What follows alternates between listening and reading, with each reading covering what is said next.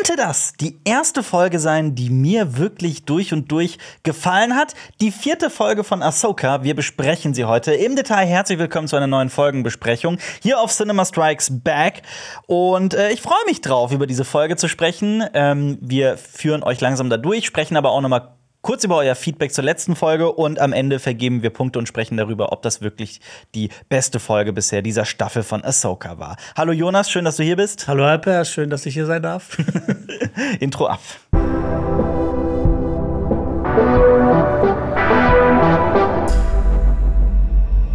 Ja, ja, wie immer. Spoilerwarnung an dieser Stelle. Wir spoilern natürlich alles zu Rebels, Clone Wars und The Mandalorian. Das Wissen setzen wir einfach voraus. Äh, ich führe heute durch die Handlung und Jonas ist heute für die klugen Kommentare da. Schaffst du das, Jonas? Nein. und noch eine wichtige Neuigkeit zu Beginn. Es wird eine kleine Änderung geben, was die Folgenbesprechungen angeht. Wir haben äh, beschlossen, die Folgenbesprechungen der nächsten ausbleibenden vier Folgen zusammenzulegen. Nicht alle, sondern 5 und 6 gemeinsam zu besprechen und 7 und 8. Das bedeutet, ja, so ein bisschen haben wir das ja auch vor ein paar Jahren bei Mandalorian äh, genau, genau. Gemacht. Und äh, das bedeutet, dass die nächste Folgenbesprechung erst am Donnerstag in zwei Wochen erscheinen wird. Dann aber zu den beiden vorherigen Folgen. Ich freue mich sehr drauf, weil die fünfte Folge wird gemunkelt und Rosario Dawson, die Darstellerin von Ahsoka, sagt es auch, soll angeblich die beste der Staffel sein. Angeblich ja. erwartet uns da ganz Großes. Ich bin sehr gespannt. Gespannt auch. Ja. ja. Abonniert Cinema Strikes Back, dann verpasst ihr diese Folgenbesprechung auch nicht. Und noch ein wichtiger Hinweis hier für alle Ahsoka und Star Wars Fans: Am Freitag, das wurde eine Woche vorgezogen, erscheint auf Disney Plus ein kleines Special über die gemeinsame Geschichte von Anakin und Ahsoka. Oh. Heißt Master and Apprentice, a special look at Ahsoka. Ist das quasi dann wie ein Recap, oder? Ich weiß es nicht genau, was, was uns da erwartet. Ich bin da sehr gespannt. Ich erwarte Interviews mit Hayden Christensen und Rosario Dawson. Also sie haben einfach unser Video dann hochgeladen von das müsst ihr vor Ahsoka wissen. Genau, das wäre, ja, wir wurden nicht gefragt, es wird, es wird einfach geklaut. Disney Plus klaut bei Cinema Strikes Back, genau, finde ich gut. Ähm, Jonas, ähm, ich, äh, wo du gerade hier bist, du hast ja bei der letzten Folgenbesprechung, habe ich ja hier mit äh, Lenny gesessen. Mhm. Ähm, du hast mir oder uns versprochen, dass Thrawn bereits in Folge 3 auftauchen wird. Ja, ich ich verspreche es ja nicht, aber ich hoffe es. Doch, du hast versprochen, du hast gesagt. Okay, okay neues Versprechen. Folge 5. Folge 5 kommt ja 100% Nein, ich, äh, ja, wer weiß. Nein, ich glaube, da wird, vielleicht wird es das Ende, wer weiß. Mal, mal abwarten. Wir sprechen ja gleich noch ein bisschen genauer drüber. Noch ein paar Richtigstellungen zur letzten Folge und zur letzten Folgenbesprechung vielmehr. Ähm, da gehen wir natürlich auch auf eure Kommentare ein. Zum Beispiel von Mr. X Krypton. Das Training von Ahsoka durch Anakin kommt in Tales of the Jedi vor und sie verlässt den Jedi-Orden schon in Staffel 5 von Clone Wars. Vielen Dank für diesen Kommentar. Lenny und ich waren uns nicht mehr genau, äh, nicht mehr so ganz sicher, wann genau sie den, ähm, sie den Orden verlässt mhm. in äh, Clone Wars. Und äh, wir haben, glaube ich, Staffel 6 gemutmaßt oder so. Ich kann mich gerade auch nicht mehr ganz erinnern. Es ist aber Staffel 5. Wobei das Lustige ist, in seiner Korrektur hat Mr. X Krypton Ash Ashoka geschrieben. Übrigens A-H-S-O-K-A. Ich habe jetzt jede falsche Schreibweise von Ahsoka gesehen, die möglich ist. Oder Eselsbrücke war dann Ah, Soka. Ah, so, K. Ja, das ist die Eselsbrücke. ne? Ähm, Copyright Jonas. Tylink hat dann noch darauf geantwortet. Ich hätte auch noch in äh, der Folgenbesprechung gesagt, A-Wings wären sieben Minuten lang. Gemeint waren natürlich sieben Meter. Äh, sieben Lichtminuten lang. Sieben äh, Lichtminuten lang. Äh, Spy die DJ hat geschrieben: Als ADHSler bin ich um eure Folgenbesprechungen recht dankbar, da ich so einiges mitbekomme, was ich aufgrund meiner geringen Aufmerksamkeitsspanne verpasse. Finde ich toll, weil ähm, genau darum machen wir es ja. Immer in der Hoffnung, dass wir vielleicht noch so auf ein paar Details oder Hintergrundwissen oder sowas deuten können, was Leute vielleicht noch nicht wissen. Ähm, natürlich gucken ja auch Leute zu, die äh, gefühlt alles im Star Wars-Universum wissen. Das ja. gibt es natürlich auch. Ähm, ja, genau, genau immer auch falsch, falls wir was falsch darstellen oder sowas, immer gerne in die Kommentare damit. Genau. Wir lassen, lassen uns gerne eines Besseren belehren. Absolut. Ähm, Millip Pyre hat äh, geschrieben, es wird doch erklärt, woher Ahsoka das alles weiß. Sie hat doch die Hexe verhört und die Infos von ihr bekommen. Diese spürt, wo Thrawn ist, Zitat, Thrawn ruft nach mir, und hat Ahsoka von dem Hexentempel mit der Karte zur Galaxie erzählt. Ja, das wurde uns jetzt schon mehrmals äh, geschrieben. Und ich habe halt auch schon gesagt, dass ich das von Filoni recht weit hergeholt finde und überhaupt nicht gut erklärt oder geschrieben finde und dass man das alles irgendwie schlüssiger und einleuchtender hätte erzählen können und mhm. dazu stehe ich auch. Ich weiß nicht, wie du das siehst. Ja, bei mir ist es ähnlich. Aber hättest du auch gerne so eine Superkraft, wo du dann spürst, wo ich bin immer? Auf jeden Fall. Das wäre wohl. Also irgendwie wäre es schon. Es wäre. Ich weiß nicht, ob das so cool wäre. Wenn du im Urlaub bist, ist es cool. Äh, ja, und es gab auch noch einige Kommentare dazu, wie ähm, wieso Sabine, nicht Sabine, sorry, wieso Ahsoka und Hera sich nicht selber mal dieses pipi-kacker einfache Rätsel äh, angucken und selber lösen und äh, dass sie das nur benutzen, um ähm, Sabine auf ihre Seite wiederzuziehen. Auch diese Begründung fand ich wirklich schwierig. Wir haben uns schon oft jetzt, glaube ich, fast jeder Folgenbesprechung darauf bezogen, dass ich das da, dass mich das wirklich in den ersten äh, vor allem in der ersten Folge noch gestört hatte. Mhm. Aber wir sind jetzt mittlerweile in Folge 4 und die kommt bisher sehr, sehr gut an. Wir müssen jetzt mal Abschied nehmen von diesem Thema. Wir nehmen jetzt wirklich offiziell Abschied von diesem Thema, haken es ab. Ähm, ich hake auch meine Hoffnungen ab, jemals äh, äh, Sepp zu. Was denn? Ich habe jemals Fraun zu sehen. Jemals Fraun zu sehen, nee. Jemals Sepp zum Beispiel zu sehen aus, ja. aus Rebels. Ah, der kommt vor. wenigstens ganz am Ende oder sowas. Ja, ich meine, wir haben ihn den Mandalorian ja mal kurz sehen dürfen. Ähm, Agent Callus ist eigentlich meine absolute Lieblingsfigur in ganz Rebels und vielleicht sogar im gesamten Star Wars-Universum. Ich liebe was. Oh, ich liebe, was Filoni mit äh, Agent Callus gemacht hat. Ich bin ein Riesenfan von dieser Figurenentwicklung. Ähm, und äh, äh, Rex ist auch so ein Thema. Ob der auch noch mal vorkommt in, in ähm, ich habe die Hoffnung aufgegeben. Ich glaube, das wird nicht mehr passieren. Aber jo Jonas! Wow, meine Stimme hat äh, versagt. Jonas, was haben wir vor der Folge fürs Ende, oder was hast du vor der Folge für, dieses, für das Ende dieser Folge erwartet? Ich meine, es ist ja von der Staffel quasi der Midpoint, der ja. Mittelpunkt, der an dem nochmal alles normalerweise auf den Kopf gestellt wird. Ja, ich habe ganz ehrlich, ich hab erwartet, dass am Ende der Folge vielleicht mal Thrawn kommt, weil ne, wir sind jetzt zur Hälfte durch. Mhm. Dieser Typ ist noch nicht aufgetaucht. Mhm. Nächste Woche kommt übrigens auch unser Special zu Thrawn. Mhm. Äh, wer er ist, was er macht und alles Mögliche. Dass ja. ihr vorbereitet seid, wenn er mal endlich auftaucht. Ja. Und ich denke mir halt die ganze Zeit, er wird nicht mehr so viel Screentime haben, um noch irgendwas groß reißen zu können. Das und wird das dann vielleicht fortgesetzt in dem Dave Filoni-Film mhm. äh, über die neue Republik? Oder Staffel 2, oder Staffel 2, ja, das, also es gibt viele Möglichkeiten, was da passieren könnte. Aber ja, ich bin so ein bisschen.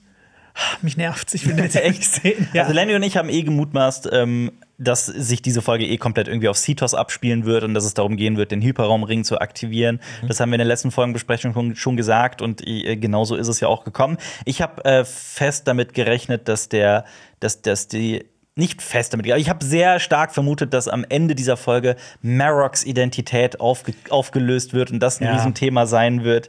Ähm, diese, diese Fantheorie ist ja durch alle YouTube-Kanäle gegangen. Ist Marok Ezra Bridger? Diese Fantheorie ist literally in Rauch aufgegangen. das stimmt. Und möchte ich auch noch erwähnen, manche YouTube-Kanäle, vor allem einer, nämlich Star Wars Fury, ein sehr großer Kanal aus den USA mit fast zwei Millionen Abonnenten und Abonnentinnen, der ging wirklich der hat sogar in den Titel geschrieben, er ging ganz sicher davon aus, dass Marok eine F Version der Figur Galen Marek, aka Starkiller, aus dem Spiel The Force Unleashed wäre. Ja. Ähm, ich habe, ich hab, das haben mir auch Leute geschrieben, auf, auf Instagram teilweise und so weiter, mehrere. Und da habe ich schon gesagt, ey, ich halte das für sehr unwahrscheinlich. Wobei bei Dave Filoni kann man auch annehmen, dass das passieren könnte, weil er auch ganz viel aus den Legends das, rüberzieht jetzt in den Aber Kanon. es ergibt doch erzählerisch keinen Sinn. Das hättest du doch vorher dann so eine obskure ja. Figur hättest du irgendwie vorher mal zumindest angedeutet oder dich irgendwie in dem Kosmos bewegt, um diese Figur irgendwie, ne, damit das nicht völlig random wirkt später. Oder ähm, äh, ich habe mich auch gefragt, so allgemein für so eine relativ große Star Wars-Serie, ja, es ist Dave Filoni und ja, die ist nischig, aber das ist ja wirklich noch mal nischiger. Das ist ja, das fühlt sich irgendwie auch nicht richtig, das hätte sich nicht richtig angefühlt, wenn es dann eine Figur, diese Figur gewesen wäre.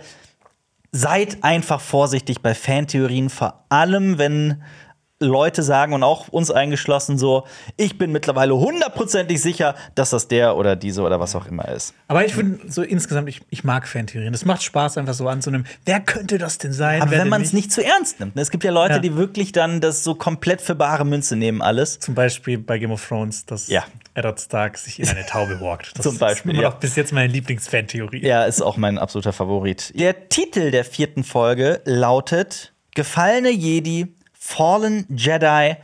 Da kann man sich natürlich fragen, wer genau sind diese Fallen Jedi? Ich meine, Fallen Jedi im Englischen kann man ja auch noch davon sprechen, ist es jetzt Singular oder Plural? Ist es der gefallene Jedi, die gefallene Jedi, die gefallenen Jedi?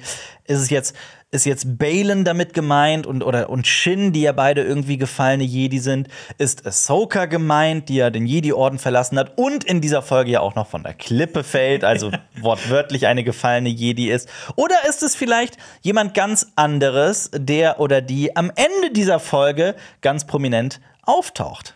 Das ist jetzt ein Geheimnis draus, wer am Ende der Folge auftaucht. Das machen wir cool, das machen wir äh, spannend. Regie geführt hat äh, Peter Ramsey. Er war einer der drei Regisseure von äh, Into the Spider-Verse oder A New Universe, wie der in Deutschland hieß.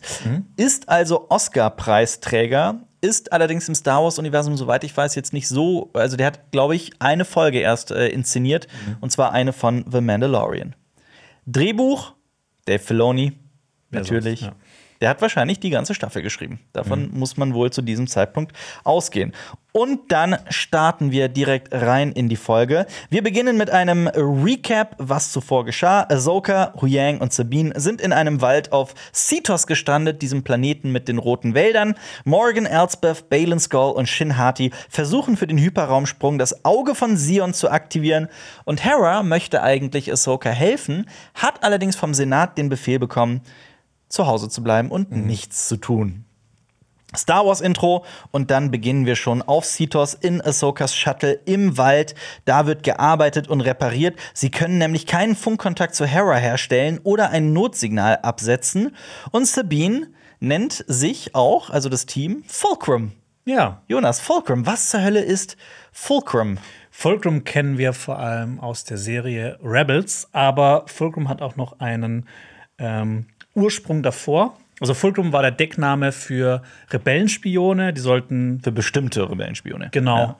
Für also quasi so Geheimidentitäten. Mhm. Die sollten eben neue Mitglieder für die Rebellen gewinnen, Informationen sammeln und auch verteilen. Ja. Der Name Fulcrum kommt aber ursprünglich von Anakin Skywalker. Der hatte so eine geheime Kommunikationsfrequenz, die er so genannt hat, und nur sehr wenige Leute wussten davon.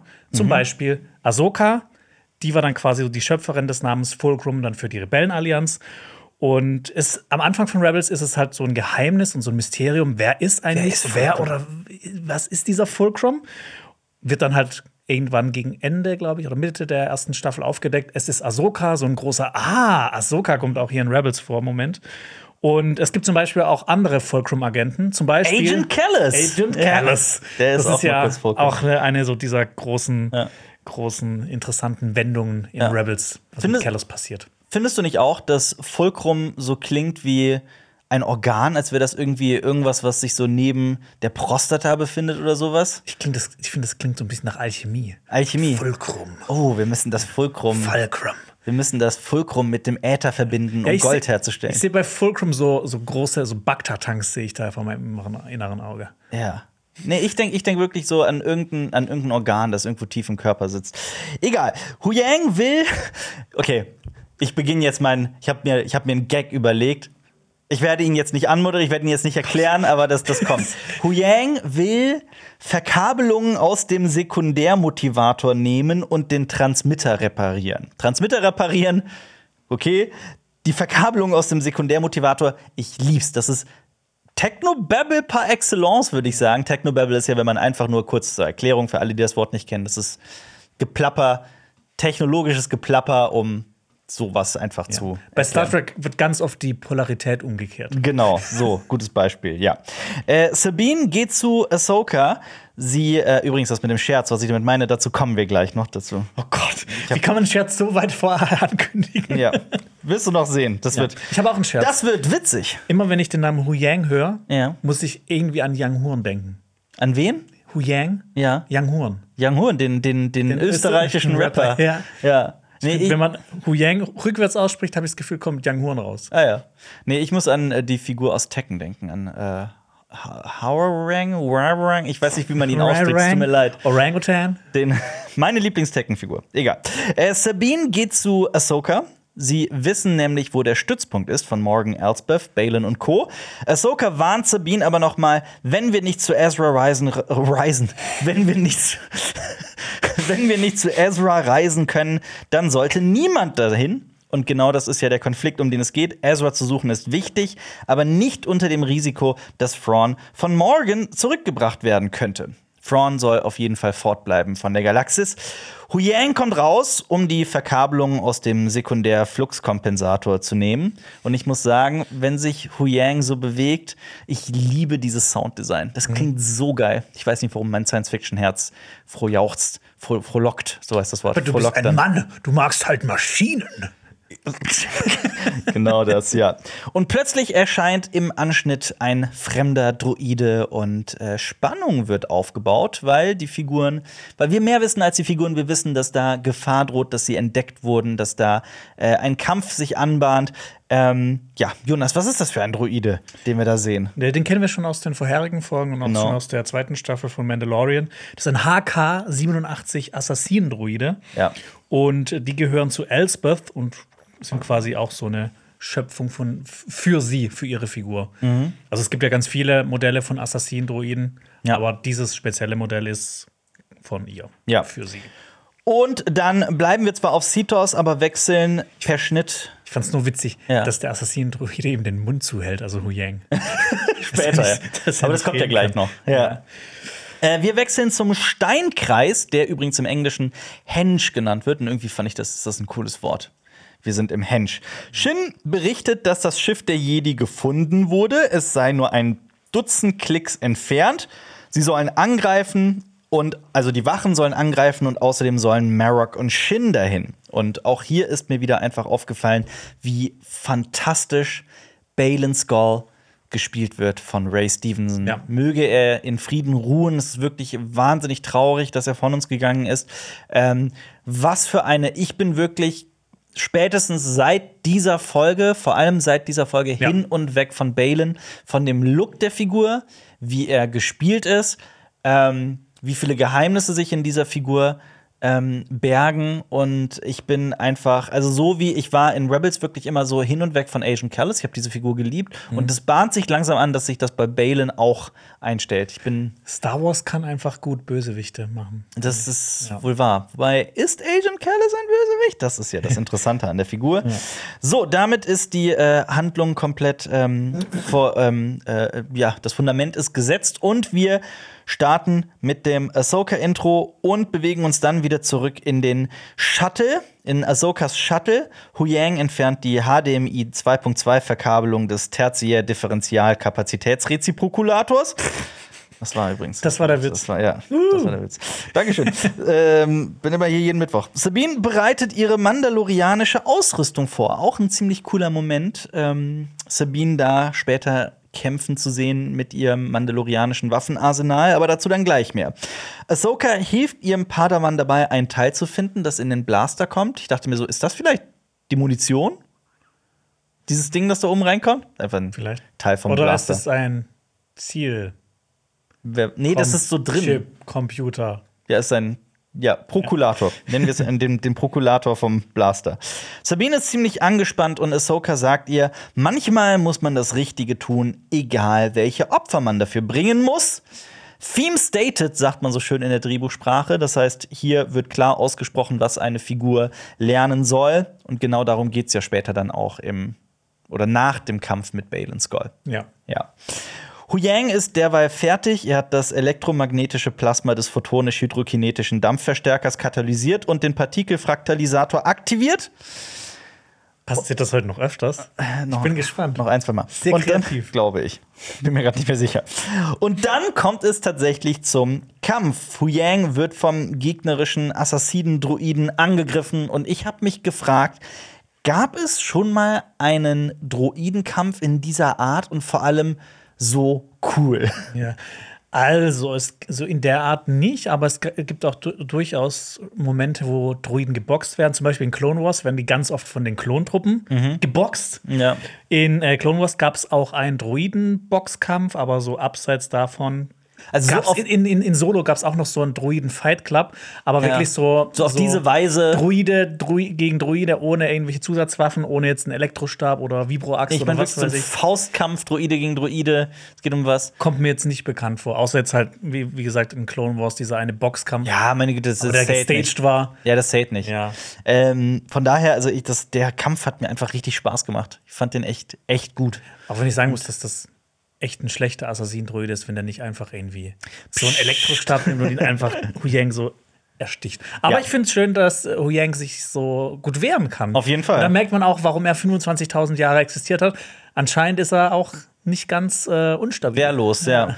Ja, es ist nämlich ein wirklich enger Kampf. Es geht hin und her und Hu Yang schafft es sogar noch, um Hilfe zu schreien, während Fußsoldaten anrücken.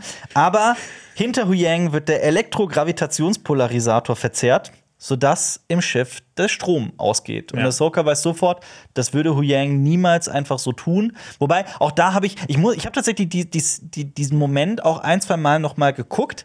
Macht das Hu Yang absichtlich, dass er hinter sich greift und ne, an das Schiff ein Signal abzugeben? Weil das ist so schnell geschnitten und das passiert so schnell, dass man das nicht genau erkennt. Es könnte ja auch zufällig sein, dass er so dann dagegen stößt und das dann Der passiert. Panik, ja. Ja, und in der Panik passiert und dass dadurch Ahsoka versteht, ah, okay, das würde, das würde, ähm, im Endeffekt macht es ja auch, überspielt es überhaupt keinen Unterschied. Das macht, spielt überhaupt keine Ja. Rolle. Es macht Ja. gar keinen Unterschied.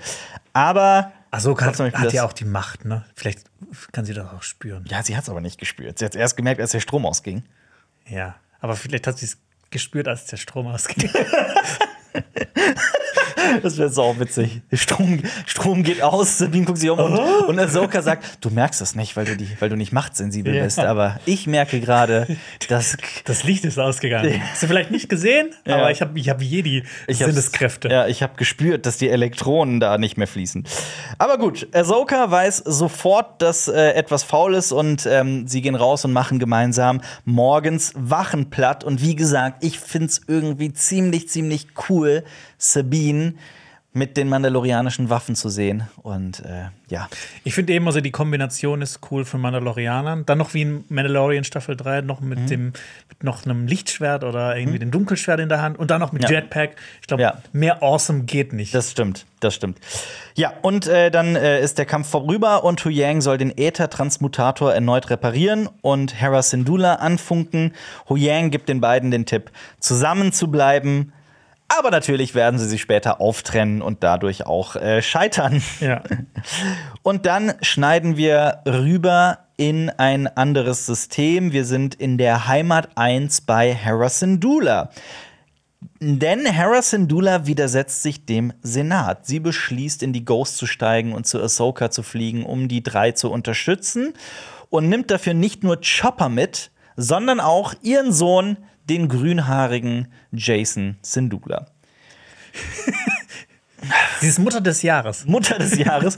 Das habe ich mich wirklich gefragt. Ist es, bin nur ich das? Also, das war wirklich mein, mein Gefühl so. Bin nur ich das, dass ich das gerade super seltsam finde, dass sie Jason nicht auf der sicheren Heimat 1 lässt, sondern mit in diese Schlacht nimmt? Ja, ich habe mir wieder, ich habe hab ein bisschen mir wieder das aus den Fingern gesogen. Ich habe drei mögliche Erklärungspunkte, Ja. warum sie das getan hat. Ähm, sie hat zum Beispiel damals in Rebels auch Ezra Bridger mit auf Mission genommen und das, der war ja damals auch noch ein kleiner Junge. Okay, es war jetzt nicht ihr Sohn. Das heißt, ihr Sohn soll Ezra ersetzen. Vielleicht. Das ist auch Mutter des Jahres. Vielleicht fühlt sie sich sicherer, wenn sie ihn bei sich hat. Einfach, dass sie weiß, ne, sie weiß, okay, bei der Republik ist gerade nicht alles ganz koscher. Ja. Vielleicht sollte ich ihn lieber mitnehmen. Und wenn es hier bei uns schief läuft, wird es auch eh da schief laufen Genau. oder irgendwie so eine Logik. Und die dritte Erklärung ist, er soll von ihr lernen. Ja, na gut. Also, Aber es ist, es ist schon ein bisschen weird. Es ist, dass- bisschen, also es ist auch jetzt kein großer Kritikpunkt oder so, um Himmels. Willen, aber ich, ich, ich dachte schon für einen Moment, wirklich? Egal. Ähm, ja, die Ghost und äh, fünf X-Wings trennen sich von der Flotte und ich weiß nicht, wie du das siehst. Ich fand diesen Shot atemberaubend schön. Ja. Ich werde auch noch gleich über ein paar andere Shots sprechen, die ich richtig gelungen fand. Von, also von der, vom visuellen her, darüber werden wir gleich noch sprechen. Ja, ich, ich, Star Wars kann einfach Weltraumshots. Und ich muss auch sagen, ich bin ja nicht der größte Fan von dem Animationsstil von Clone Wars und auch von Rebels. Ja. Auch wenn ich jetzt Rebels schon so ein bisschen mag. Den Aber- Animationsstil oder du magst die Serie nur so ein bisschen? Ja, ich mag die Serie so ein bi- Ja, ich, ich Animationsstil mag ich nicht, aber ich mag die Weltraumaufnahmen auch in Clone Wars und auch in Rebels, weil die dann Mhm. Ja. schon noch mal auf einem anderen Level sind. Die Raumschlachten, das, es sind halt keine animierten Gesichter, das ist ja noch mal was komplett anderes. Das ist Ja. wahr, ja. Gerade, also das war auch äh, zu meiner Rebels-Kritik, als ich Rebels ähm, hochgelobt habe, war das ein häufiger Kommentar, dass viele nicht damit klarkamen, wie die äh, Haut aussieht der Figuren, dass das so mit Sandpapier geschliffen aussah, Ja. aussehe. Und die Kritik kann ich durchaus verstehen. Ich finde, Clone Wars und Rebels fangen sich komplett irgendwie in den, in den späteren äh, Staffeln und sehen dann immer besser aus. So auch die neueren Animationsserien von Star Wars sehen, finde ich, teilweise wirklich unverschämt gut aus. Ähm, ja, aber ich verstehe diese Kritik zumindest. Ich finde aber zum Beispiel, dass die Ghost hier allgemein in der Serie Ahsoka wirklich fantastisch aussieht. Wir sehen die hier, glaube ich, auch zum allerersten Mal. Dav- Davor sieht man nur das, Das- Shuttle davor- von, von, von Hera. Ja, die Phantom, ja. Ja. Das stimmt, ne? Kann sein. Ja, die Ghost sieht wirklich fantastisch aus. Und Hera wird von äh, jemandem begleitet, der im X-Wing äh, äh, X-Wing sitzt, nämlich Carson. Carson Tiva, Teva, Tiva, Teva. Ich bin mit dem Nachnamen gerade nicht sicher. Aber äh, Jonas, kennt man ihn? Woher kennt man ihn? Ja, der war vor allem jetzt in der letzten Staffel von Mandalorian Mhm. sehr präsent. Er ist Teil der Adelphi Rangers und tritt halt im Verlauf von The Mandalorian immer wieder auf. Im Verbund auch dann mit Din Djarin. Im Prinzip ist er so eine Art Sheriff im Outer Rim. Mhm. Er hat ursprünglich in der Rebellenallianz gekämpft und für mich wirkt er immer wie so ein Typ, der sich jetzt nicht unbedingt so sklavisch an Vorschriften hält, sondern versucht so mit seinen eigenen Zie äh, Mitteln die Ziele zu erreichen. So ein bisschen so dieses, die Polizei, dein Freund und Helfer mäßig. Und genau in der ersten oder zweiten Staffel von Mandalorian hatte er auch eine zweiten Staffel, hat er eine Verfolgungsjagd mit den Jaren. Ähm, er wollte ihn sogar so ein bisschen anwerben für sich und kam dann in der dritten Staffel ja auch dieser Verschwörung der Imperialen im Outer Rim auf die Spur. Also er hat jetzt gerade in der dritten Staffel schon eine prominentere Rolle gehabt und ist jetzt schon eine relativ präsente Nebenfigur in diesem ganzen Mandalorian Ahsoka Ja, und weißt, nach Episode 6. und weißt du, wen der Schauspieler bald spielen wird? Ich, sorry, ich musste den Namen nochmal nachgucken. Äh, sorry, falls ich den gerade komplett verbocke. Der ist für mich nicht so einfach. Paul Sun Jung Lee. Paul Smith. wow. Nein, Paul Sun Jung Lee heißt er. Ja. Ähm, ist auch in Südkorea geboren, also dementsprechend ein südkoreanischer Name. Ähm, weißt du, wen er spielen wird? Ich habe gar keinen blassen Schimmer. In Star In- Wars jetzt oder in einem Nee, anderen in, in einem anderen Franchise. In der kommenden Live-Action-Avatar-Serie Ah. wird er Onkel Iro spiel äh, spielen. Onkel Iro. Onkel ja, ich habe es noch nicht gesehen, Achso, aber, du hast äh, Avatar gar nicht gesehen. Ja, aber das ist doch dieser, der hat immer sehr äh, viele Weisheiten parat oder sowas. Ja, und viel Tee trinkt, genau. Ähm, ja, also eine sehr wichtige und sehr beliebte Figur und äh, er wird äh, diese Figur spielen. Carson nennt Hera Phoenix 1, beziehungsweise im Original Phoenix Leader. Ähm, das kann ja auch vielleicht überraschen. Das sind ja diese vielen kleinen Filoni-Anspielungen, die er überall immer alles so einpackt. Ist, Weil- es ist Rebels Staffel 5. ja, es ist halt auch, dieser Begriff ist halt auch aus Rebels bekannt. Da wird Hera Syndulla ja zum Phoenix Leader befördert. Das ist, damit ist sie die Anführerin des äh, Phoenix Squadron, so heißt es im Phoenix Staffel. Phoenix Staffel, so heißt es genau. auf Deutsch. Das ist nur eine Eliteeinheit der Rebellen. Ja, so eine, so eine Splittergruppe von denen. Und die Ghost gehört auch zu der Phoenix Staffel. Mhm. Und äh, Phoenix Leader ist in, eben das Rufzeichen des Anführers der Piloten und Pilotinnen dieser Staffel. Es gibt nämlich auch noch so einen Commander, Mhm. normalerweise. Und ähm, genau vor Hera Syndulla war das eine namenlose Figur. Ja. hat leider keinen Namen bekommen. Ja. Ist dann aber irgendwann im Verlauf von, von Rebels gestorben. Und gemeinsam reisen diese sechs Schiffe, fünf X-Wings und die Ghost Richtung Cetos ins Deneb-System. Cetos, wir sind dort am Steinkreis und ich habe mich zu diesem Zeitpunkt gefragt, ist Cetos eigentlich wieder so ein typischer Star Wars Single-Biome-Planet? Also, das ist so, ein, so eine Begrifflichkeit, das ist ein, ein sogenanntes Trope, also ein Klischee, ein Film- und Fernsehklischee.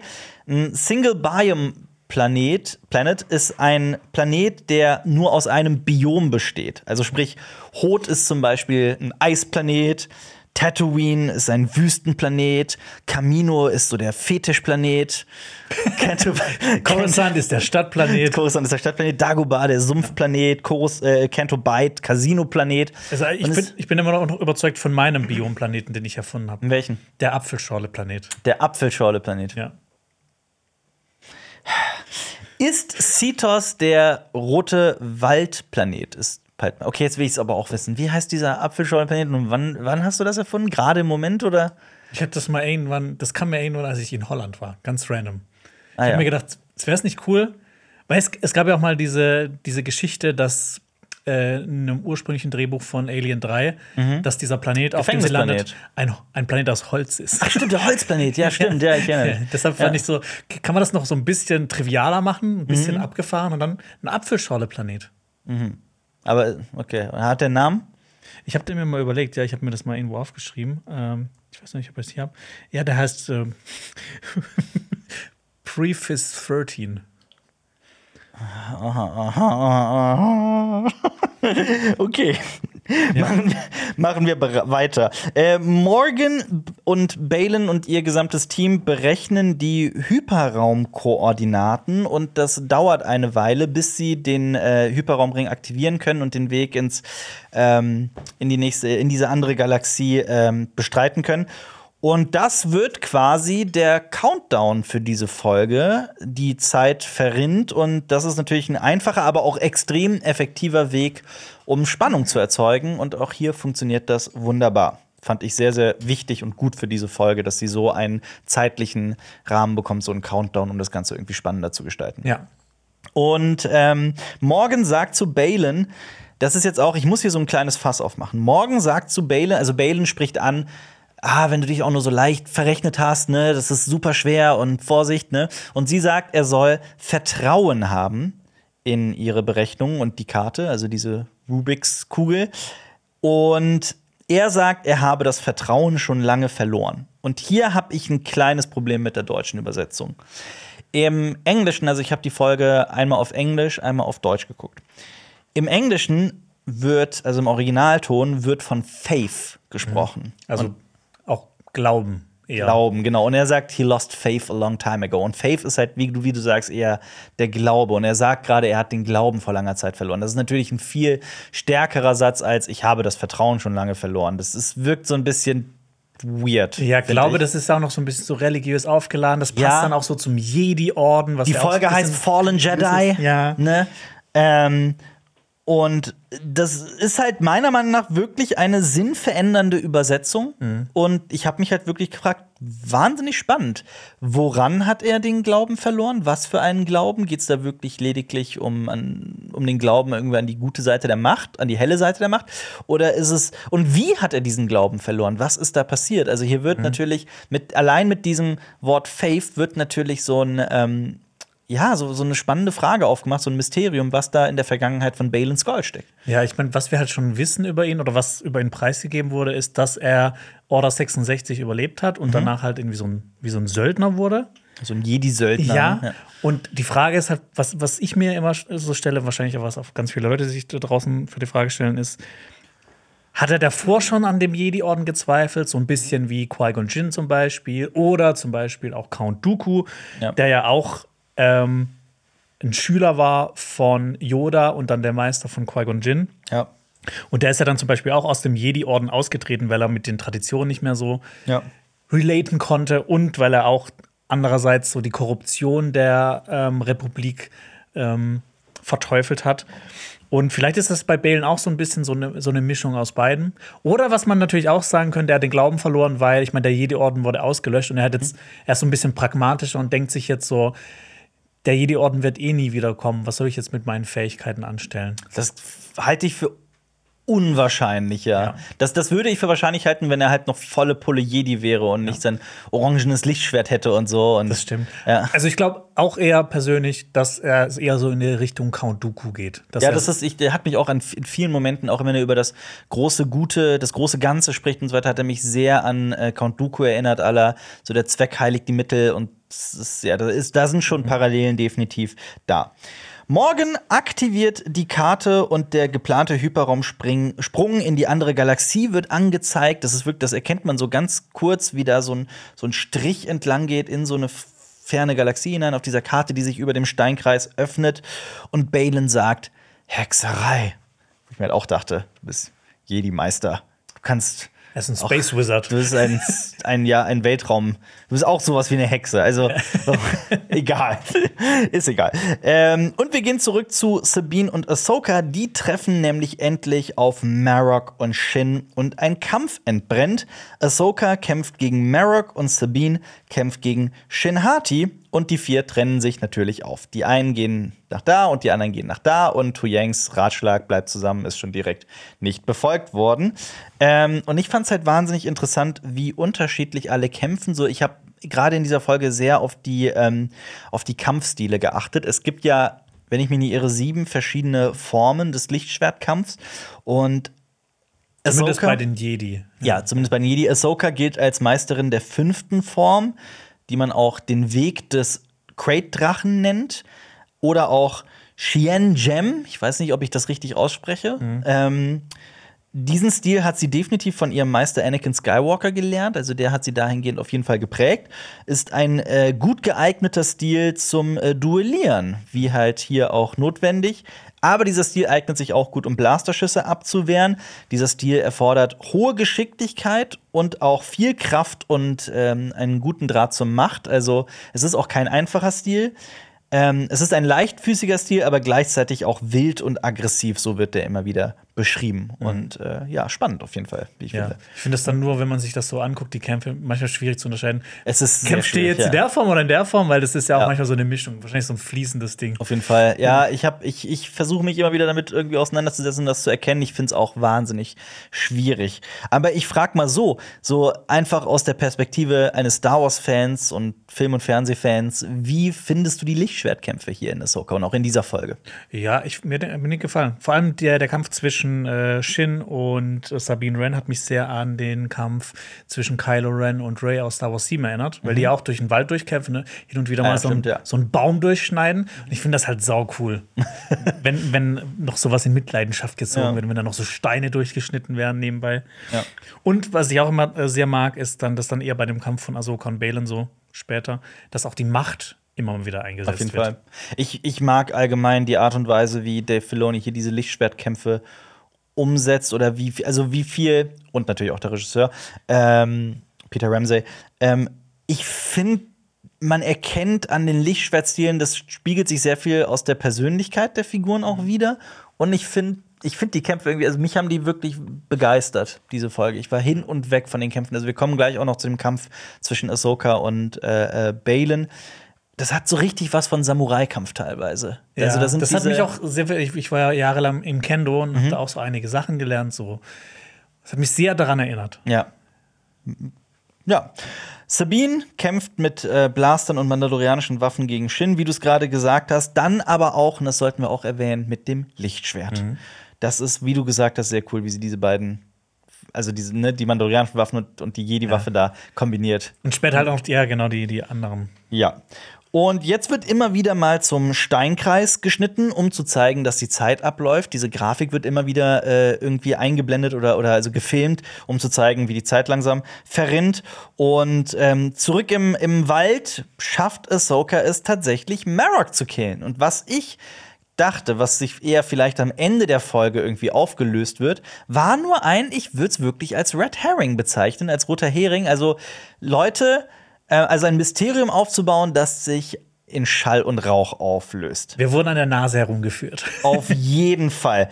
Ähm, Ahsoka tötet Marok, er löst sich einfach in Luft auf und alle Fantheorien sind so gut wie falsch. Ja. Man, also ich, ich finde, er wirkte so ein bisschen, wie ich dachte mir, hat vielleicht Morgan oder irgendjemand anders mit Nachtschwestern, Hexerei, irgendwie einen Toten zum Leben erweckt? Hatte das irgendwie was von Nekromantie oder sowas? Ja, ich glaube, das war das, weil ich meine, er ja. geht ja auch in so einem grünlichen Rauch auf. Ja. Und so grün ist ja so die Farbe der, ja. der Magic von den Nachtschwestern. Ja. Und ich finde auch super interessant, so zu überlegen, Marok wird ja beschrieben als ein Inquisitor. Mhm. Man denkt sich ja zuerst, okay, ist halt so ein ehemaliger Inquisitor, der jetzt für Morgan Elsbeth arbeitet. Aber ist es nicht voll krass, dass sie theoretisch, wenn das alles stimmt, einen Inquisitor wiederbelebt hat? Und Mhm. dann noch weiter die Frage: Können Nachtschwestern im gleichen Zug dann auch zum Beispiel Jedi oder Sith so komplett wiederbeleben? Das ist eine gute Frage. Ich meine, Darth Maul wurde ja auch so wieder zusammengepflegt, aber der war ja nicht so 100% Der war ja nicht tot, ja. Ja, aber trotzdem ist das so spannend. So, dann Nachtschwestern sind Mhm. schon ziemlich krass, wenn die dann irgendwie, wenn das gehen würde, Ja, absolut. Ja. dass die Jedi oder Sith wiederbeleben. Ja, aber wie gesagt, hier, ich, ich wollte das wirklich auch noch mal explizit erwähnen, so die Musik, das Setting, diese Rhythmuswechsel, dieses Duellieren und Gegenüberstehen, wo sich ja eh schon Samurai-Film und Western so sehr, sehr ähneln und auch teilweise immer wieder voneinander abgeguckt haben. Das, äh, und Star Wars hat halt gerade Western und Samurai-Filme immer eigentlich, das war George Lucas immer große Vorbilder, die er immer sehr auch hier eingebaut hat in Star Wars. Und ähm, so ganz viel Akira Kurosawa drin und so. Und Ja. das ist halt, Dave Filoni ist halt wirklich der, der spirituelle Nachfolger von George Lucas durch und durch. Und das merkt man gerade in solchen Kampfszenen wirklich völlig. Aber das sind halt auch genau diese Szenen, die ich persönlich schon immer an Star Wars geliebt habe. Und deswegen, ich glaube, man hört es schon raus, wie sehr ich diese Folge mochte. Und ich hatte sehr, sehr viel Spaß mit ihr. Und ich will sie auch wirklich noch mal gucken. Und ähm, aber da kommen wir gleich noch im Fazit zu. Und noch mehr Techno-Babble da rausziehen. Auf jeden Fall. Ja. Ähm, ich wollte auch noch gerade eine Sache erwähnen, die ist mir eingefallen, die habe ich hier aufgeschrieben. Ich habe das so ein bisschen, ähm, da, ich habe das im Internet gesehen, das hat jemand erwähnt und ich fand das wahnsinnig interessant, dass äh, ist eher lustig gemeint. In den Legends gibt es einen mystischen Sith namens Dark Underlord und der besteht auch nur so aus, ja, der heißt Dark Underlord und der besteht auch nur so aus Rauch und äh, Jetzt viel Spaß an alle Fantheoretiker, die jetzt sagen, ah, der hat sich in Rauch aufgelöst. Das ist der Beweis. Das ist der aus den. Das ist Dark Underlord. Ja, gut. Ja, schaut. Sabine? Best, bester Star Wars-Name ever. Auf jeden Fall. Ähm, Ahsoka überlegt, Sabine zu helfen, aber Sabine sagt, sie kriegt das hin und schickt Ahsoka weg. Und ähm, Shin ist allerdings im Lichtschwertkampf überlegen. Ich glaube, das erkennt man selbst in diesen kurzen Momenten. Jetzt weiß ich endlich, was mich die ganze Zeit an dem Namen stört, an Shin. Ja. Ich denke die ganze Zeit an Shin Godzilla. Ah, okay. Ja, kann ich verstehen. Ist nämlich dasselbe Wort. äh, zurück im Steinkreis verzieht sich Morgan, um die Abreise vorzubereiten, aber Balin soll bleiben und die Karte schützen. Ahsoka sieht noch, wie Morgan sich entfernt in ihrem Schiff und langsam von Zitos wegfliegt und betritt dann selbst den Steinkreis. Und Balin erwähnt Anakin Skywalker. Jonas, woher kannte Balin Anakin? Er hat ja gesagt, jeder Sehr. kannte Anakin. Ja. Und ich glaube, es, es wird ja immer so gesagt, es gab so in der Republik so um die 10.000 Jedi. Mhm. Ist schon krass. Er hatte quasi so, auf Insta hat er auf jeden Fall 10.000 Follower gehabt. Mindestens, Und nur Jedi. ja. Genau. Ähm, aber äh, Ahsoka sagt ja auch, Anakin habe ihn nie erwähnt. Gut, Ja. weil Bale natürlich für diese Folge geschrieben, für diese Serie geschrieben wurde, natürlich, aber äh, äh, ja. Ahsoka ist halt dumm, die kann sich ja nicht Sachen merken. ja. Ahsoka möchte aber nicht über ihre Vergangenheit, also Anakin, sprechen und Balin sagt, er habe weitaus größere Ziele, er kämpfe für das Gute, also es sei notwendig. Und ich dachte mir so, das hat mich wirklich eine Zeit lang ähm, äh, überlegen lassen, was ist ich frage dich mal, Jonas, was ist dieses große Ziel von Balin? Was möchte er? Möchte er eine neue Ordnung? Möchte er das Imperium zurück? Möchte er Macht? Was ist sein, was ist sein Ziel? Ich glaube, das wird noch so ein bisschen revealed werden, aber ich habe auch ehrlich gesagt noch so keine Ahnung, ne, ob das jetzt sich zum Beispiel darauf bezieht. Ich meine, es gab ja diesen Contingency Plan von Palpatine, Mhm. der quasi ähm, nach seinem Tod wollte er, dass das Imperium einmal zerstört wird, Ja. um es dann in den unbekannten Regionen mit Hilfe der neuen Ordnung neu aufzubauen. Mhm. Ist es sowas, also dass man quasi einmal so die, die Festplatte löscht, dass man da alles neu draufziehen kann? Ja. Oder ähm, ja, Gute Frage. Mhm. Da werden wir wahrscheinlich noch rausfinden. Aber ich dachte mir halt auch so, also erstmal, ja, das sind natürlich die besten Bösewichte, die, die ähm, nicht einfach nur böse sind, sondern die wirklich ähm, nachvollziehbare Motivationen haben, die denken, mhm. die überzeugt davon sind, dass sie das Richtige tun. Und ich glaube, Balin ist so eine Figur. Ich ja. hoffe es. Ich bin sehr gespannt, was dieser Grund sein wird. Gleichzeitig dachte ich mir aber auch, hast du dir mal dein Lichtschwert angeguckt? Ist das die Farbe? Ist, es, ist, es ist dunkelorange, fast rot. Das ist eigentlich schon so. Ja. ein Zeichen. Ja, ich finde aber, das, das hat auch, was seine Figur so interessant macht. Äh, eben dieses Zwiegespalten. Ich meine, er will ja auch nicht gegen Ahsoka kämpfen. Das ist also so ein notwendiges Übel. Ja. Er, er will ja nicht äh, unbedingt Leute töten. Das ist einfach nur, um seine Ziele zu erreichen. Ja. Das hat mich aber übrigens erinnert an einen Sketch aus der britischen Serie Mitchell and Webb. Kennst du? Habe ich dir bestimmt mal geschickt. Vielleicht Boah, kennst du es. Keine Ahnung. Das grade, ist, ähm, ja. da spielen die ähm, irgendwann in den 30ern oder 40ern spielen Mitchell und Webb so, zwei SS-Offiziere von den genau von den äh, SS-Totenkopfverbänden. Das sind diese Verbände, die ähm, irgendwie KZs beaufsichtigt haben, soweit ich weiß. Äh, und die haben halt äh, Totenköpfe auf den auf den Uniformen. Und in diesem Sketch geht halt, ich glaube, Mitchell irgendwann so zu seinem zu seinem äh, Vorgesetzten und sagt so haben Sie, ist Ihnen mal aufgefallen, dass wir Totenköpfe auf unseren Uniformen haben? Sind wir die Bösen? das erinnert mich irgendwie an dieses orange-rote Lichtschwert von ja. äh, Balin Skull. Aber ja, die beiden Meister kämpfen gegeneinander und Balin sagt noch, wie unvermeidlich, das ist alles wirklich Samurai-Film durch und durch. Aber gerade wie Balin im Gegensatz zu Ahsoka kämpft, ist wirklich spannend. Also er kämpft langsam, aber mit sehr viel Kraft so allgemein, die Kämpfe sind ja nicht so akrobatisch wie noch zum Beispiel in den Prequels, wenn Yoda Saltus macht und äh, von Wand zu Wand springt. Äh, oder auch in Clone Wars sind die Kämpfe ja auch noch deutlich äh, akrobatischer. Ja. Hier ist das alles ein bisschen geerdeter, aber ich mag das sehr. Ja, ich mag auch, dass sie sich so Zeit nehmen und erst so verschiedene Kampfhaltungen an, ja. annehmen und gucken, was der Gegner macht. Das ist so ein Taktieren. Ja, genau. Und das, es gibt halt auch im, im Kendo, also dem mhm. japanischen Kampfsport ja. äh, mit, mit dem Schwert. Da gibt es halt auch verschiedene Stellungen mhm. von dem Schwert, wie du beginnen kannst. Ja. Und das hat halt verschiedene Vorteile. Zum Beispiel, dass, wenn du es nach hinten unten machst, dass der Gegner nicht abschätzen kann, wie weit, also was so deine Reichweite ist, mhm. weil du halt nicht dein Schwert vollträgst. Ja. Und ja, ich finde auch, dass es ne, dieses, dieses erstmal taktieren, so gucken und dieses umeinander rumgehen. Ja. Ähm, ich finde das auch so, so Schwertkämpfe haben ganz viel mit, mit ähm, Willensstärke und mit Selbstvertrauen und ganz viel mit Timing zu tun. Und so die Technik ist dann nur so die Kirsche auf der Torte. Ja. Und da gibt es so eine Sache, die hat mich auch direkt daran erinnert, wenn die halt so erstmal so sich nur angucken und so mhm. rumgehen. Da gibt es so eine Geschichte von zwei Samurai. Das habe ich mhm. auch im Kendo gelernt. Und das waren zwei Samurai und die wollten beide gleichzeitig, der eine auf der anderen Seite, der andere auf der anderen Seite, mhm. über einen Fluss drüber. Da war aber nur eine kleine Brücke und konnte nur einer gleichzeitig hin. Ja. Und dann ähm, haben die sich auf die Brücke gestellt und haben die Schwerter gezogen. Mhm.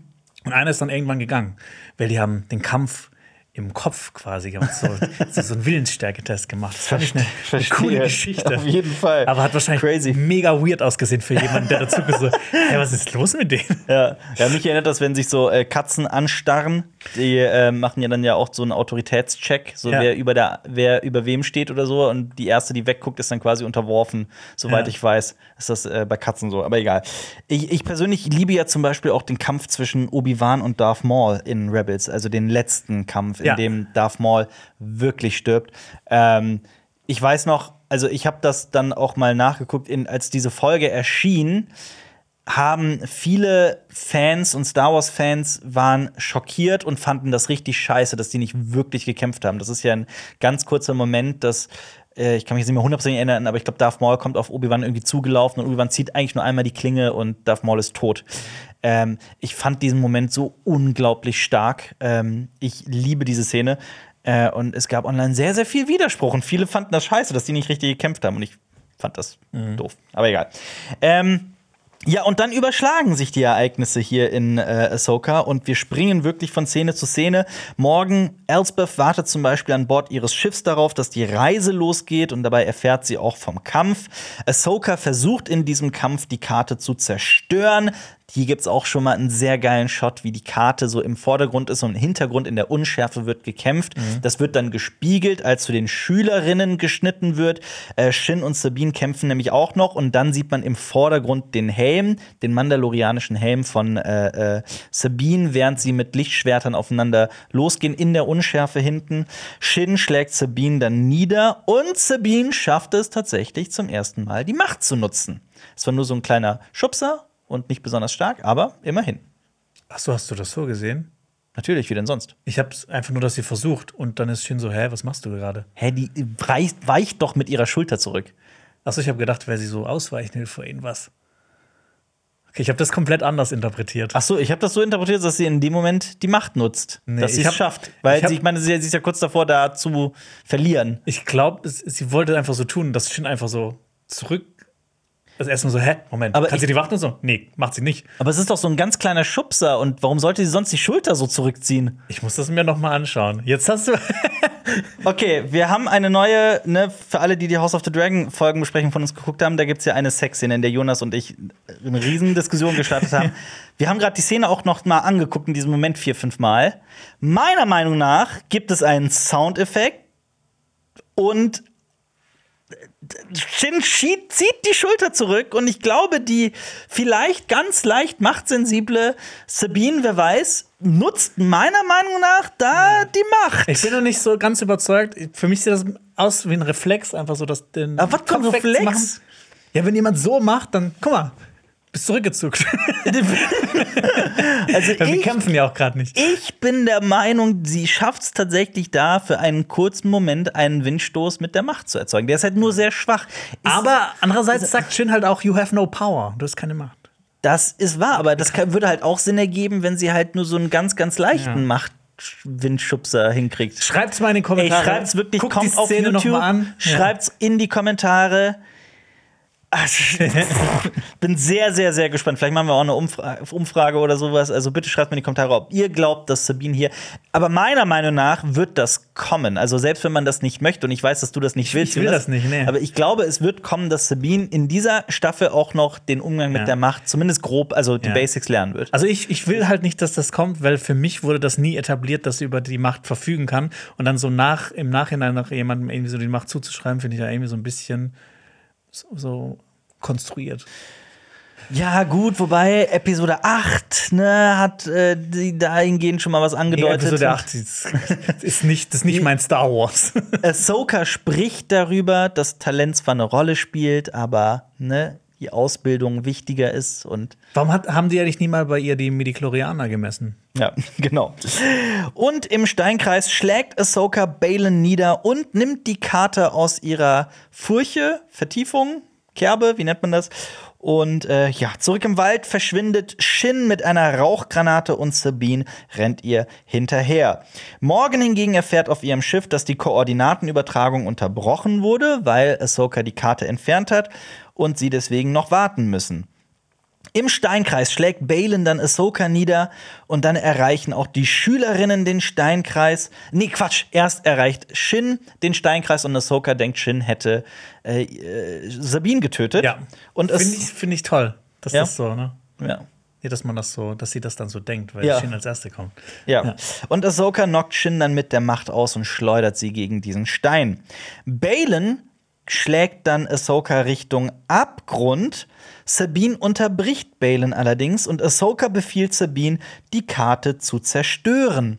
Und Sabine hält ihren Blaster so in, äh, auf die Kugel Ja. in ihrer Hand. Das, äh, ich weiß nicht, ich dachte mir auch, bin ich der Einzige, der das gerade so ein bisschen albern findet? Bisschen, vor allem, sie hält es, glaube ich, auch so, dass sie theoretisch durch ihre Hand durchschießen würde. Fand ich auch lustig. Balin schlägt Ahsoka über den Abgrund in die Tiefe, später mehr dazu, wo Ahsoka landen wird. Und Balin greift Sabine nicht an, wie erwartet, sondern verhandelt mit ihr. Denn wird diese Karte zerstört, ist auch Ezra verloren. Balin weiß aber, wie sehr Sabine an Ezra hängt und ihn finden möchte. Er sei die einzige Familie, die ihr bliebe, denn ihre Familie sei auf Mandalore getötet worden. Und das ist, soweit ich weiß, eine völlig neue Information dass wahrscheinlich bei dem, ähm, auf Englisch heißt es Purge of Mandalore, wie heißt denn das auf Deutsch? Beim, bei, bei der bei dem Genozid auf Mandalore, bei, der Massaker. bei dem Massaker von Mandalore, ähm, war ihre Familie dabei. Nach der tausend Tränen war das doch. Ja. Und ähm, ja, das ist natürlich eine ne, ne super krasse Info und erklärt auch noch mal so ein bisschen mehr, warum Sabine Ezra so wichtig ist. Ähm, also als wäre das nicht eh schon klar. Ähm, ja, aber auch, das sagt er auch, das sei auch passiert, weil ihre Meisterin kein Vertrauen in Sabine hatte. Und ich hatte das schon in der ersten Folgenbesprechung gesagt. Es wird ja schon so ein Geheimnis daraus gemacht, was genau zwischen Ahsoka und Sabine passiert ist. Und daraus wird für mich persönlich sehr, sehr viel Spannung aufgebaut. Also bei mir funktioniert das voll und ganz, weil ich mich die ganze Zeit frage, was ist passiert zwischen den beiden? Und ich freue mich sehr darauf, das ähm, hoffentlich in dieser, also in, dieser, in dieser Serie, in dieser Staffel herauszufinden. Ich könnte mir vorstellen, dass in der fünften Folge, dass wir da so ein paar Flashbacks erleben werden. Vielleicht auch erst in Folge 6 oder sowas, aber eigentlich muss es kommen. Ich muss aber sagen, dass diese Szene, also ich mochte Ray Stevenson als äh, sowieso als Schauspieler Ja. und halt auch seine Rolle. Ich muss aber sagen, dass gerade diese Szene bei mir noch mal ihn noch mal auf so ein ganz anderes Ja. Niveau gehoben Gänsehaut, hat, ja. weil er halt eben nicht gegen sie kämpft, sondern weil er einfach mit ihr argumentiert und Ja. er will sie nicht töten, er will halt seine Ziele erreichen, aber will jetzt nicht un irgendwie unnötig Leute töten. Ja. Und er hat mich in der Szene sehr, sehr doll an ähm, Palpatine erinnert. Ja. Er sagt ja auch an einer Stelle, do it. Do und it. Palpatine sagt ja auch äh, in Episode 3, sagt auch do it, als Ja. Anakin äh, Count Dooku köpfen soll. Ja, absolut. Balin verspricht Sabine, ihr kein Haar zu krümmen und mit ihm Ezra und natürlich auch quasi dadurch Thrawn zu finden. Die Frage ist natürlich, wird sie auf Ahsoka hören und sich opfern, wie ja auch am Anfang der Folge gesagt, oder wird sie Ezra suchen, ihre einzig übrig gebliebene Familie? Das ist natürlich wahnsinnig spannend. Sie steht unter Druck. Da zeigt sich ja auch der wahre Charakter einer Figur. Also die wahre Persönlichkeit einer Figur sieht man dann, wenn ihre möglichen Entscheidungen wirklich Konsequenzen haben. Ne? Wenn das wirklich eine Rolle spielt und sie unter Druck steht. Und ähm, ja, sie entscheidet sich dazu, die Karte nicht zu zerstören und sich gefangen nehmen zu lassen. Und zum zweiten Mal trifft sie eine Entscheidung, wodurch die Karte in die Hände ihrer Gegner gelangt. Und ja, damit ist sie Gefangene. Aber auch in Rebels werden die ja immer wieder gefangen genommen und lösen sich dann aus ihrer Gefangenschaft. Das passiert ja immer wieder. Und das, dann, dann zerstören die, dann besiegen die ihre Feinde quasi von innen. Und äh, ja. Ja, die Crew der Ghost ist da sehr gut darin, Ja. Gefangene zu befreien. Ja, aber auch selber gefangen, ich meinte selber gefangen genommen zu werden Ja. und dann sich selbst aus dieser Gefangenschaft zu befreien. Ja. Ähm, ja, und jetzt wirkt es so, also ich dachte zumindest, jetzt passiert es bestimmt, dass Shin äh, Sabine tötet, denn sie wirkt sie, Shin wirkt Sabine mit der Macht. Und ich dachte mir so, neuer Fetisch aktiviert. ähm, aber Balin steht zu seinem Wort, was natürlich, wie du gerade eben ja auch schon angedeutet hast, das ist Balin Skull ist natürlich sehr, sehr cool. Ja, ich ich meine, sonst würden ja die meisten Sith einfach sagen, haha, verarscht. ja. Aber er steht zu seinem Wort. Und ich das macht ihn einfach noch mal interessanter. Auf jeden noch Fall. ein besserer Bösewicht. Ja, Balin steckt die Kugel zurück in diese Vertiefung und die Koordinatenübertragung wird fortgesetzt und die Hyperraumroute wird tatsächlich aktiviert. Lord Balin soll dann abgeholt werden, damit alle los in diese andere Galaxie fliegen können.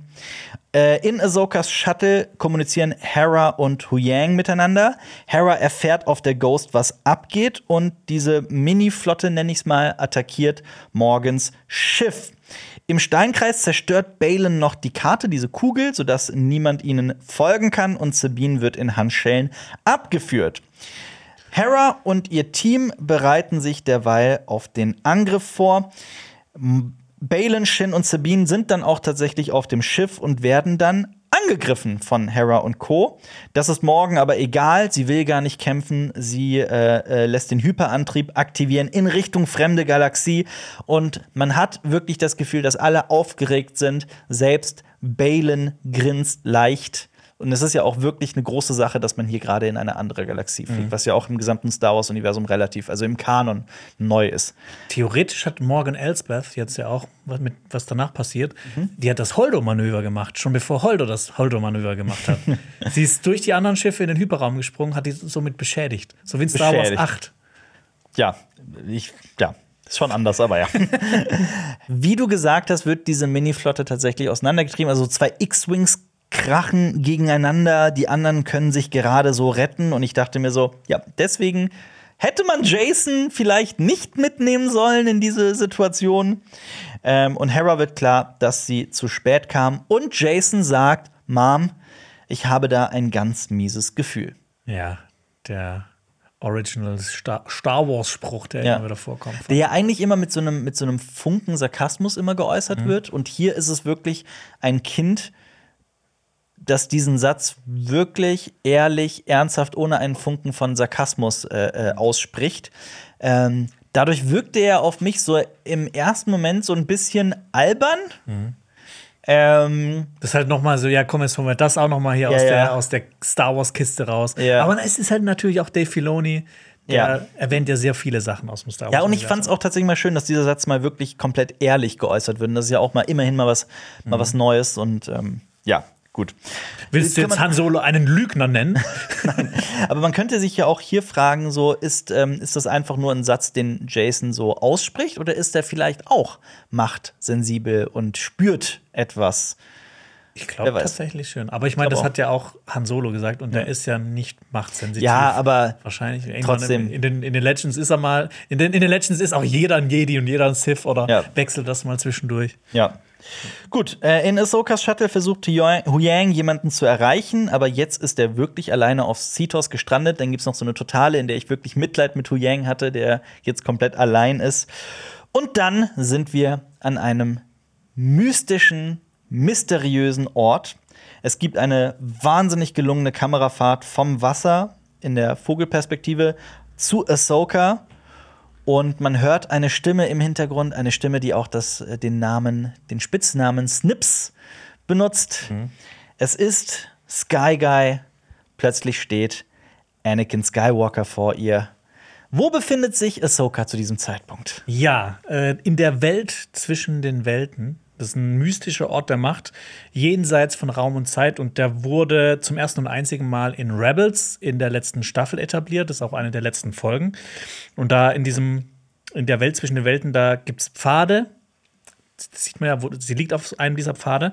Und diese Pfade führen dann wiederum zu Portalen, die in alle möglichen Zeite, oder Zeiten und Orten gehen. Im Großen und Ganzen kann man damit sagen, damit sind Zeitreisen in Star Wars möglich. Und äh, was auch noch eine interessante Info ist, sogar Palpatine weiß von diesem Ort, er weiß aber nicht, wie man daran gelangen kann. Ähm, in einer der letzten Episoden von Rebels stößt dann Ezra zum Beispiel auf diesen Ort. Und in der früheren Folge, also jetzt noch vor dieser Ezra-Folge, gab es eine Folge, da gab es einen großen Kampf zwischen Darth Vader und Ahsoka Tano, bei dem dann Ahsoka zum Beispiel herausfand, wer eigentlich dieser Darth Vader ist, dass das halt ihr ehemaliger Meister ist. Die beiden haben dann gekämpft und es kommt dann am Ende zu so einer großen Energieexplosion und man denkt dann halt, Ahsoka ist tot oder weg oder was weiß ich. Aber in, dann in der letzten Staffel Rebels kommt raus, dass Ezra sie durch eins dieser Portale vor dieser Energieexplosion retten kann. Die beiden trennen sich dann auch wieder. Ähm, und ähm, Ezra ist quasi ein bisschen Marty McFly dadurch. Es ist also nicht das erste Mal, dass Ahsoka in dieser Welt zwischen den Welten war.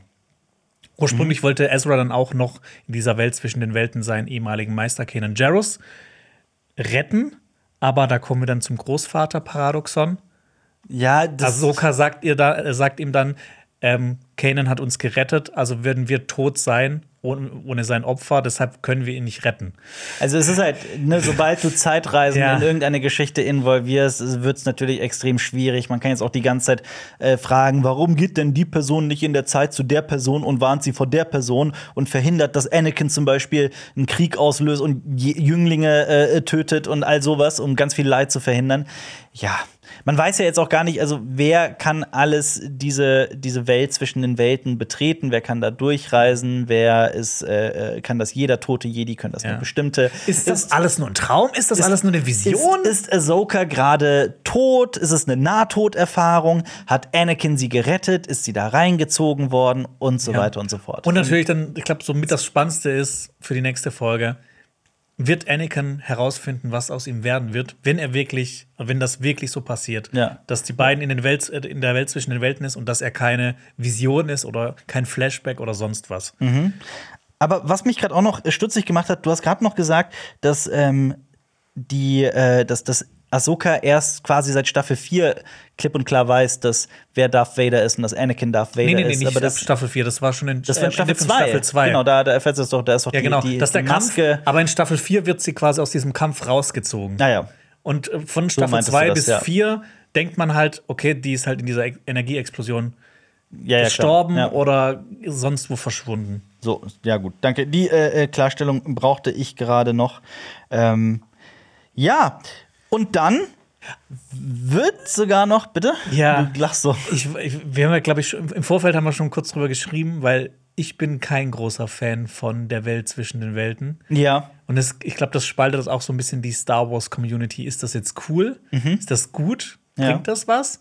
Oder ist es einfach so wieder, ja, jetzt müssen wir halt auch noch Zeitreisen mit reinbringen? Oder vielleicht sogar Multiversen oder was weiß ich. Ja, es ist halt die Büchse der Pandora, was so die Geschichtenlogik und so weiter angeht. Das ist du, äh, du machst damit sehr, sehr viele Probleme auf. Aber es ist im, im Endeffekt ja auch einfach ein Device, um zwei Figuren zusammenzutreiben oder allgemein Figuren zusammenzutreiben, die vielleicht niemals irgendwie aufeinander getroffen wären. Ja. Und, Aber dafür ja. mag ich halt so What-If-Geschichten mehr. Ja, Ja. ja, Und dann wird noch tatsächlich im Ton auf akustischer Ebene die ersten Noten des imperialen Marschs eingespielt. Und äh, ja, weißt du, woran es mich erinnert? Mich hat es an das Ende der vierten Folge von The Book of Boba Fett äh, erinnert, als die ähm, Mando äh, Das Mando-Theme. das Mando-Theme noch mal kurz angespielt wird. Äh, ja, ist natürlich ein starkes Ende. Und äh, ja, was sagst Aber du? das war die große Überraschung. Ich, ich, war, ich war so ein bisschen perplex. So, Moment. Ja. Ich habe jetzt gedacht, der kommt in ähnlichen Flashbacks vor, so wie in Obi-Wan Kenobi zum Beispiel. Mhm. Aber so wie das jetzt hier angedeutet wird, Ja. sehen wir ihn ja in echt. Ja. Und das ist, das ist auf jeden Fall spannend, auch wenn ich immer noch sage, ich bin jetzt noch nicht so, nicht so Fan von der Welt zwischen den Welten. Ja, aber trotz der Welt zwischen den Welten, was wäre denn dein Fazit für diese vierte Folge von Ahsoka? Ja. Also ich muss sagen, ich finde Balens Figur fand ich schon von Anfang an sehr charismatisch. Der hat einfach, Ray Stevenson hat eine krasse Leinwandpräsenz. Ja. Ich muss aber sagen, dass jetzt, dass durch die Folge so, durch sein Argumentieren, das Nicht-Kämpfen, durch dieses Hadern auch, nicht unbedingt Leute umzubringen, dass das seine Figur einfach noch interessanter macht, dass das ein großer Pluspunkt ist an der ganzen Serie. Ich finde, die Lichtschwertkämpfe haben Spaß gemacht und ich hoffe jetzt, dass wir jetzt nächste Folge mal Fraud sehen werden. Blauer Mann. Ja, auf der anderen Seite, ist, ich fand, es geht halt. Ich hatte so ein bisschen andere Erwartungen an die, äh, an die Serie. Ich finde, die hat ein bisschen was anderes versprochen. Also so mehr Thrawn, nicht die Suche nach Thrawn, sondern halt wirklich Thrawn. Und ich hoffe einfach nicht, dass der jetzt bis zum Ende der Serie, also bis zum Ende der Staffel, so schnell abgefrühstückt wird, dass der halt so innerhalb von vier Folgen jetzt so besiegt wird, weil das würde halt so seiner, so seinem Standing überhaupt nicht gerecht werden, weil das halt einfach schon auch ein richtig geiler Bösewicht ist. Ähm, ich habe auch das Gefühl, dass Ahsoka die Serie besser funktioniert hätte. Also, das kann ich jetzt noch nicht so 100% sagen, aber wenn, wenn das ein Film gewesen wäre. So ein bisschen wie bei Obi-Wan Kenobi. Ich fand, das war einfach so ein bisschen zu lang geratener Film in, in viele kleine Einzelfolgen reingepackt. Verrückt, bei mir ist das genau das Gegenteil. Ich hätte gerne, dass die sich so für bestimmte Szenen und Erklärungen mehr Zeit nehmen, aber ja. Ja. Also ich habe, ich glaube, ich, wir haben ja immer diese Dramaturgie innerhalb der Folgen. Aber ich denke, dass das halt so insgesamt als Film äh, besser funktioniert hätte. Aber ne, ich meine, Disney hat halt Disney Plus und die müssen Serien halten halt Leute länger an dem Abo. Deshalb Ja. ist es besser, statt einem Film eine Serie rauszubringen, weil dann einfach, du bist halt zwei Monate da, um Ahsoka komplett durchzuschauen. Das ist auch wahr. Deshalb ja. finde ich halt, das ist immer so ein bisschen. Ich glaube, es hätte halt als, als Film tatsächlich besser funktioniert. Mhm. Oder dann als zwei Filme oder sowas, weil ich, ich finde, ich bin da immer so ein bisschen enttäuscht. Ah, jetzt ist die Folge schon wieder zu Ende. Deinen Ähm, Punkt, ja. und nur so ein kleiner Punkt, ich war so ein bisschen enttäuscht, dass Marok einfach Marok war. Aber das würde ich jetzt nicht irgendwie so richtig negativ sehen. Mhm. Äh, ich würde der Folge, ja, ich, ich finde es schwierig, ich schwank so zwischen sechs und sieben von zehn Punkten. Sechs und sieben. Ja. Krass. Okay. Weil für mich meine das ist hundertprozentig meine Lieblingsfolge bisher. Ich habe nur ganz wenig auszusetzen und das sind wirklich Details, die ich teilweise schon genannt habe, aber auch so Dinge wie zum Beispiel Hera's Make-up, das ich teilweise echt schwierig finde oder auch, wir haben jetzt auch noch gar nicht über das De-Aging von Hayden Christensen gesprochen, das ich auch nicht so hundertprozentig äh, mochte. Ich fand das ganz gut. Ja? Also man sieht ihn ja nur kurz, aber Ja, schwi- äh, ich fand es irgendwie schwierig, aber trotzdem fand ich, dass das ein extrem starkes ähm, Ende für die erste Hälfte dieser Staffel war. Nochmal Stichwort Midpoint. Da musste einfach was Fettes und Überraschendes kommen und das fand ich sehr gelungen mit der Welt zwischen den Welten und äh, äh, Anakin. Auch wenn ich genau wie du jetzt kein grundsätzlicher Fan von diesem Konzept bin, von der Welt zwischen den Welten. Ähm, die Folge spielt zwar nur im Wald, aber es gibt deutlich mehr Szenen in den vorherigen Folgen. Dadurch ist diese Folgenbesprechung ja auch ein bisschen länger gewesen.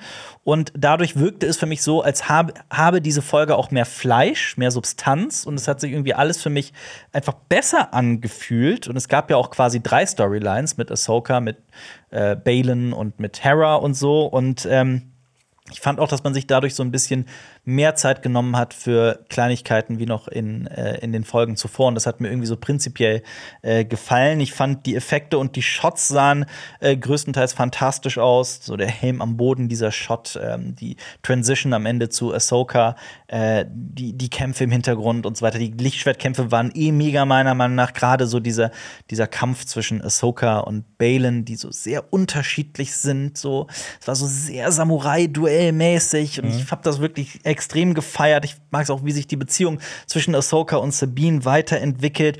Bei Balin Skull bin ich bei dir. Es ist wirklich auch bisher meine Lieblingsfigur in dieser Serie. Ich schwanke zwischen 8 und 9 Punkten von 10. Wirklich. Das wirklich, ist- wirklich, wirklich. Ähm, und ich habe mir eigentlich hier 8 gegeben, aber ich habe die ganze Zeit eben überlegt, ob ich nicht auf 9 hochgehe, weil ich die Folge wirklich so rund und so gelungen fand. Ich mochte die wirklich sehr. dann gehe ich runter auf fünf. Nee, ich gehe wirklich, also, weißt du was, ich mach's jetzt einfach. Also ich, ich gehe auf 9, bleibst du bei, gehst du auf 6 oder 7? Komm, dann machen wir jetzt einen Durchschnittswert. Ich fand es äh, tatsächlich auch eine der besten, also die beste Folge bisher.